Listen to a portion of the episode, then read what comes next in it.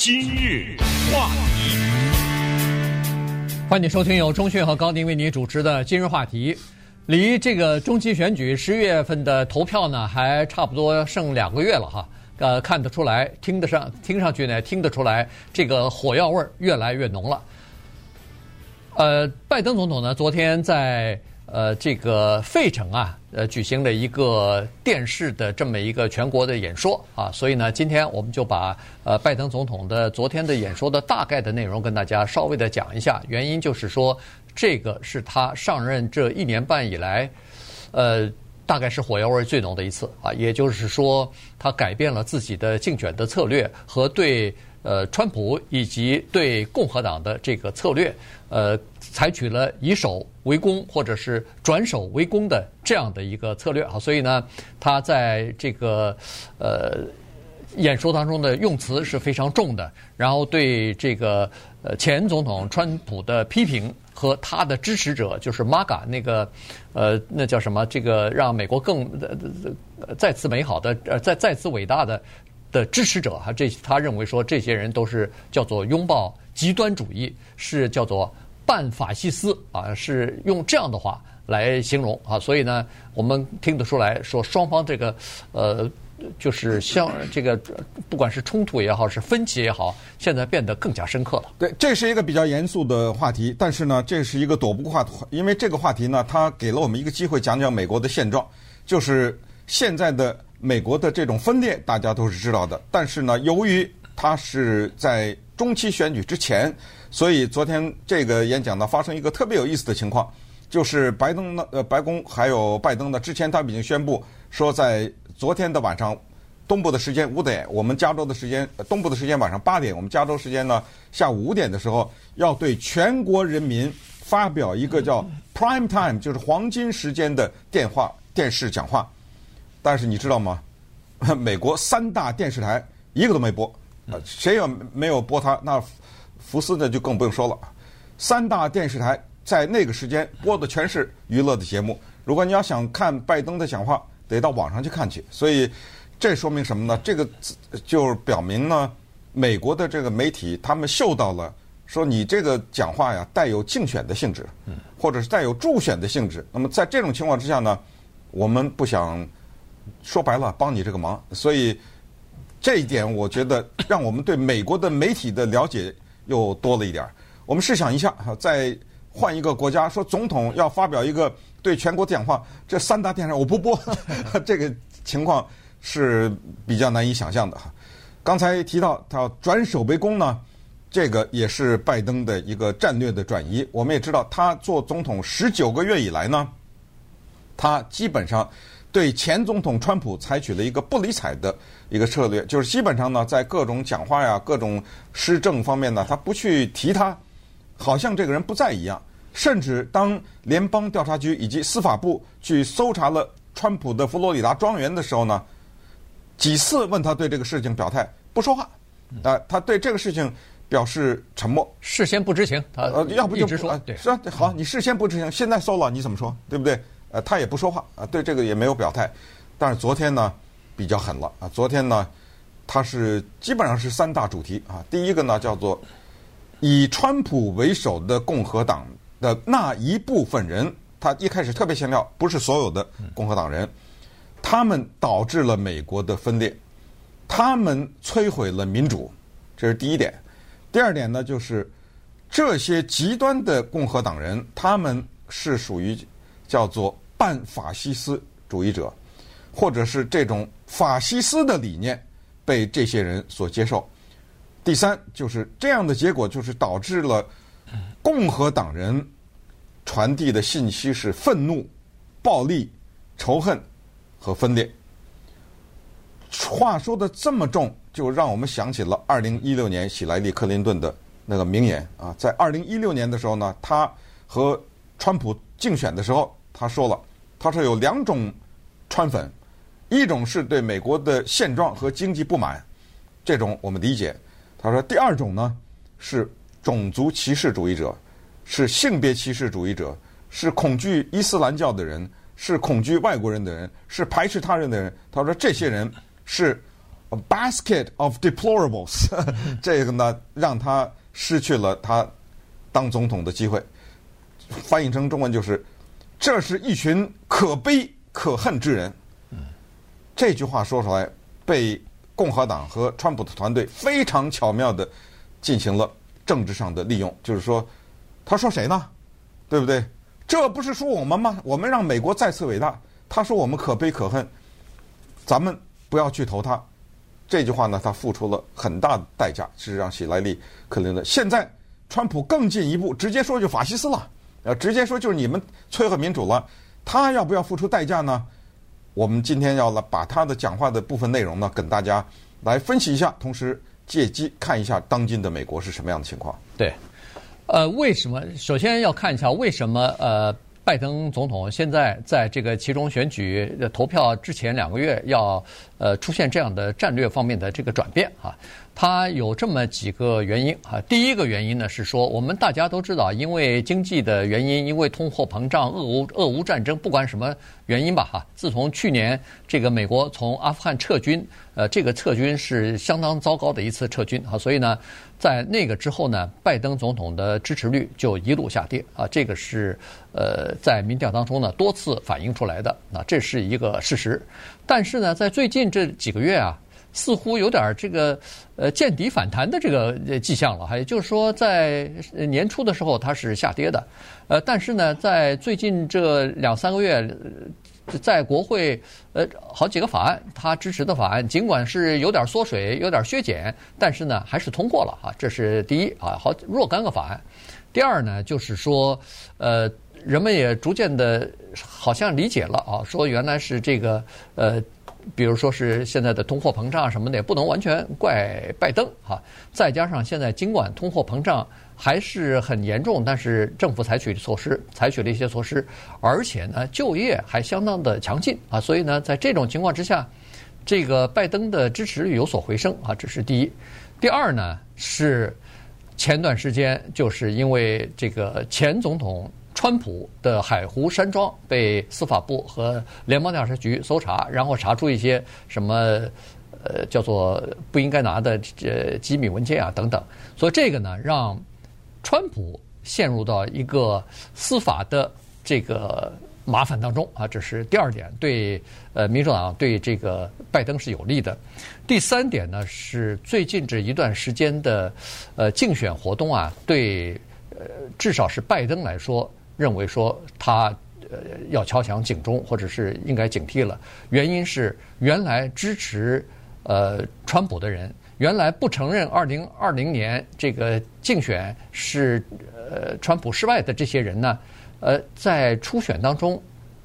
哗哗哗好多人都获得了共和党的党内提名啊，在初选当中，也就是说他们将会站出来，在十一月份的投票当中会这个参选。如果要是获胜的话，这些人就进入到什么美国的参议院和众议院里面去了。有的人是选州长了，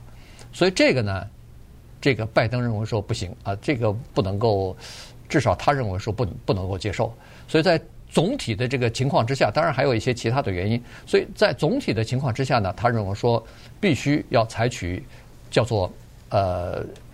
面对面的这种直接的碰撞了，直接的这个冲击了哈。他认为说。另外一点呢，我感觉还是有这么一种可能性，就是他预测到有可能二零二四年将会由他和川普再一次的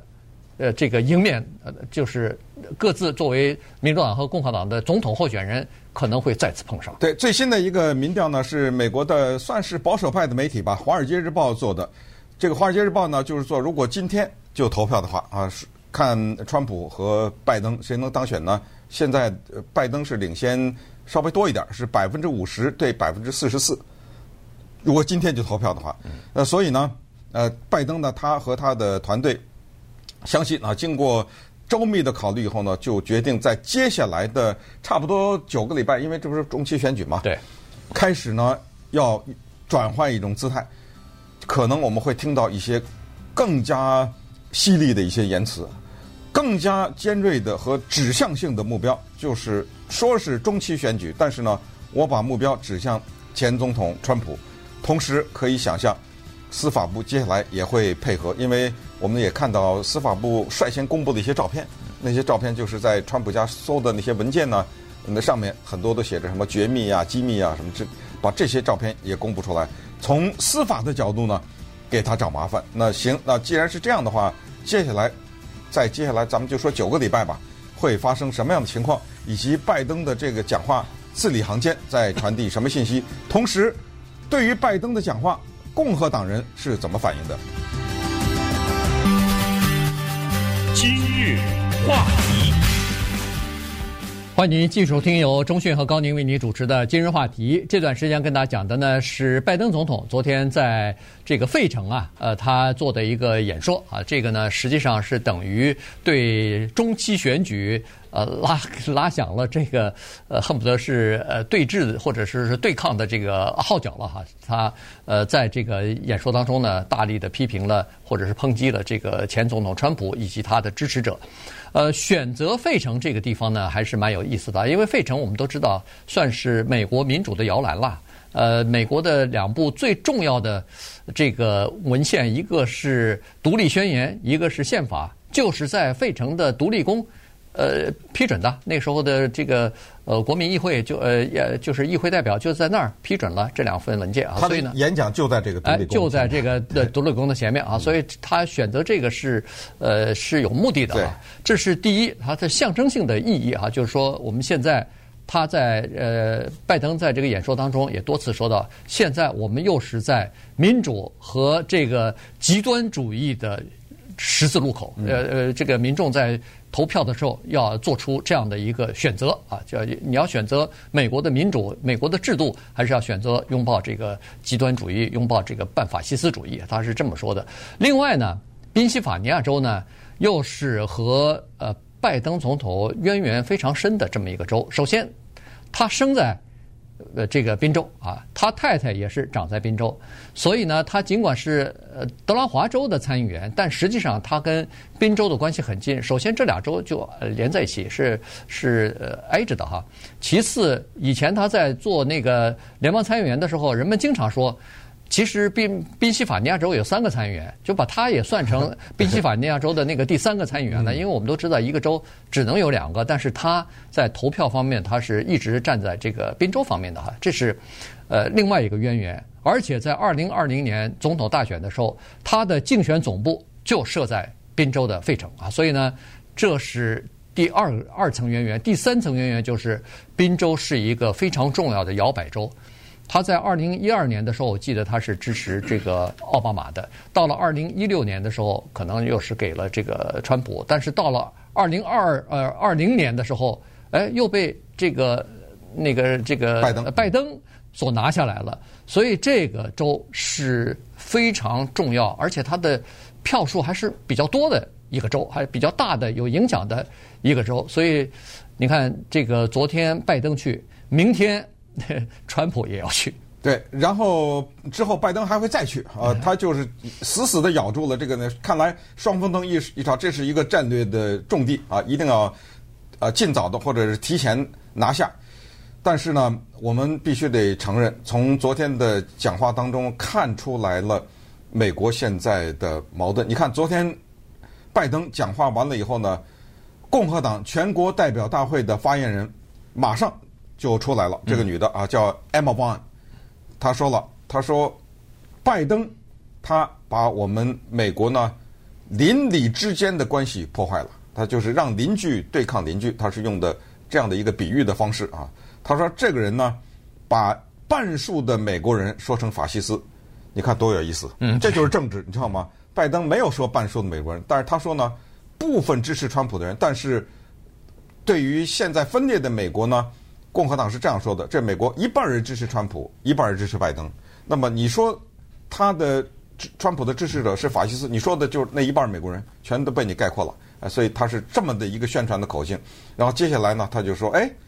拜登，你当时选举的时候，你不是说要寻求和谐吗？你不是寻求美国的两党之间和民众之间的恢复正常关系吗？你现在用这样的词语来做一个演讲，这不是更破坏了吗？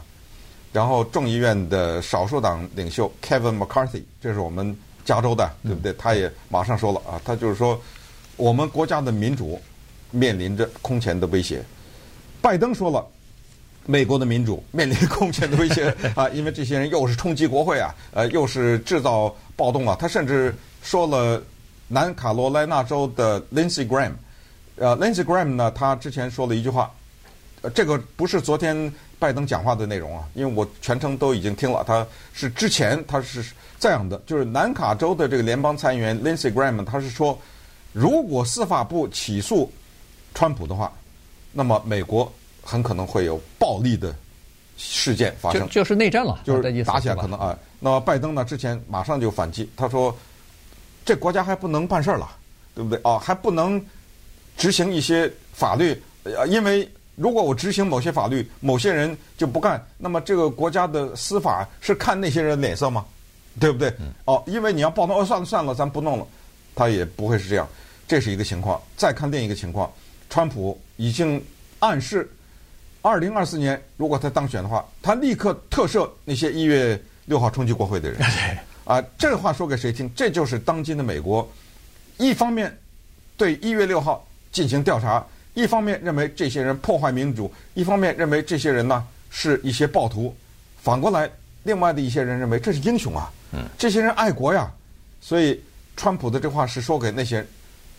他是说支持者呗。那你支持我，这因为我他知道那些人不认为这些人是暴徒，所以就是说我有可能特赦这些，他没有说马上特赦，他说我会非常非常非常，他用了好几个，对，认真的考虑。特赦这些人，而且是全面特赦。呃，全面就是那当然了，不是一两个，就是哗了一下就该就从监狱里放的该放该什么，因为主要是一个犯罪记录嘛。对，他就唰的一下全给你就抹了。所以现在你看，这个美国政治方面的这个分裂是多么的严重啊！因为在二零二零年大选的时候，呃，川普一再说这个大选的结果是由大大规模的舞弊啊，然后他的。这个应该是胜的，结果现在变成败选了，所以他一直这么说，但是呢，找不着证据啊，司法部也好，呃，法官也好，再加上呃，共和党、民主党的一些大佬也好，都没有提出任何的，就是证据，说是有大规模舞弊的现象。可是他这个一直坚持到现在啊，这这个川普一直坚持到现在，而且呢，根据民调来看，在共和党内有三分之二的人认为说拜登并不是。在大选当中获胜的合法的总统，你看，在共和党内居然有三分之二的人是相信这个说法的。对，所以呢，这个就等于是分裂了啊。这个这实际上是这个政治方面的这个分裂。而且昨天还有意思了，刚才说了，在做全国性的这个电视转播的时候，首先三大电视台没有做实况的转播，其次在宾夕法尼亚州有几个重要的选举，一个是参议员。这这个联邦参议员就都出现了。哎，这个呃，那个叫什么？他们的副州长在进行这个呃选那个联邦参议员呢，叫 John Fetterman 哈，他没出席，他没出席这个拜登总统的这个讲话，他没去。然后选州长的那个人，我现在忘记他叫什么名字了，呃，也是民主党的这个呃候选人，也是提出来的这个人也没出席。呃，你看这非常重要的两个。照理说是，这都是民主党的候选人，他不出席，不出席的原因恐怕就是想跟拜登稍微划清点界限，别到时候拜登的民意支持率不高，别到时候影响我的这个选情啊。你看，可能是有这样的一种考量，所以他们俩人避而不出席。嗯，对。但是从美国的历史上，尤其是近代的，大家有记忆的过程当中，如果稍微研究一下，你会发现呢，美国的。政治史是有这么一个有意思的传统，就是基本上来说呢，在任的这一个总统的党派常常会失去第一个中期选举的席位。嗯，这个是特别的有意思的一个规律，不是每次，但是这个成功率是或者是准确率是非常高的。所以呢，拜登和他的党民主党是非常清楚，他们有可能失去参众两院。其实对于参议院来说，他只要失去一个就完了啊，所以参议院是比较危险。那么众议院呢，也是岌岌可危。所以在这种情况之下呢，我们就看一下在选举之前，美国的一些你刚才说一些州的初选，凡是川普挺的人或者认为川普的失败是不合法的，这些人有一些在初选获胜了。对，但是也有一些很奇怪，比如 阿拉斯加就有意思，嗯，Sarah Palin 居然输了输掉了啊！这个不可思议，因为阿拉斯加是一个非常红的州啊。对阿拉斯加是一个非常保守的。阿拉斯加这个选举是什么选举啊？它是一个特殊选举。什么叫特殊选举？就是它本身呢有一个众议员，这个 Don Young，Don Young 啊，在阿拉斯加这个是一个老牌的资深的众议员，因为他在众议院里待了四十九年啊，四十九年这是美国历史上可能。但是呢，他是今年三月份的时候坐飞机从洛杉矶飞到西雅图的那一趟飞机上呢，不是飞机失事啊，他可能心脏病发作了吧，八十八岁了就死在飞机上了。因为他的任期没有完，所以就有一个特殊的选举，而且这特殊选举谁当了以后也很短时间，就就到十一月，对不对？对，十一月份还要选，所以十一月份的那个选举呢，Sarah Palin 还可以选，还可以选。对，他选的是。嗯就是明年一月份上任的这个，所以现在的这个特殊选举，尽管 Sarah Palin 输了，他也只是输到就是今年呃明年一月份之前啊，就是就输到十一月份啊，就是你你，但是他是一个迹象啊，对，这这个人怎么会赢啊？这个民主党的人怎么会赢下这个阿拉斯加呢？这是一个阿拉斯加尽管是一个保守的州，但是呢。还没有保守到像 Sarah Palin 那么保守，那么、哦、那么极端，那么极端。对，所以所以这是因为 Sarah Palin 后来他积极投入到什么查党啊什么这方面啊，这是一个迹象。还有一个迹象呢，至少是拜登觉得对他来说还是有点希望的，就是有一个是超级保守的州叫堪萨斯州，Kansas 这个州呢，他想把禁止堕胎这个事写到他州的州法里面去。对，他现在想在州法里面做一个州法，比如说修正案呐什么之类的，嗯、干脆了。就变成宪法了以后就别折腾了，居然大败啊！对，这没想到啊！而且不是微弱的、嗯、哦，对，大败嘛，这个是大比分的落败啊！对，所以这个呢，是不是也是就是最高法院之前的那个反堕胎的这个裁决也刺激了一些人呐、啊？等等，所以这一次的中期选举啊，将会是一个很难预料的，你知道吗？因为他这个头绪太多，线索太多，而且民众的这种情绪呢，咱们到时候再看。也就是九个礼拜吧，那到时候看看结果会怎么样。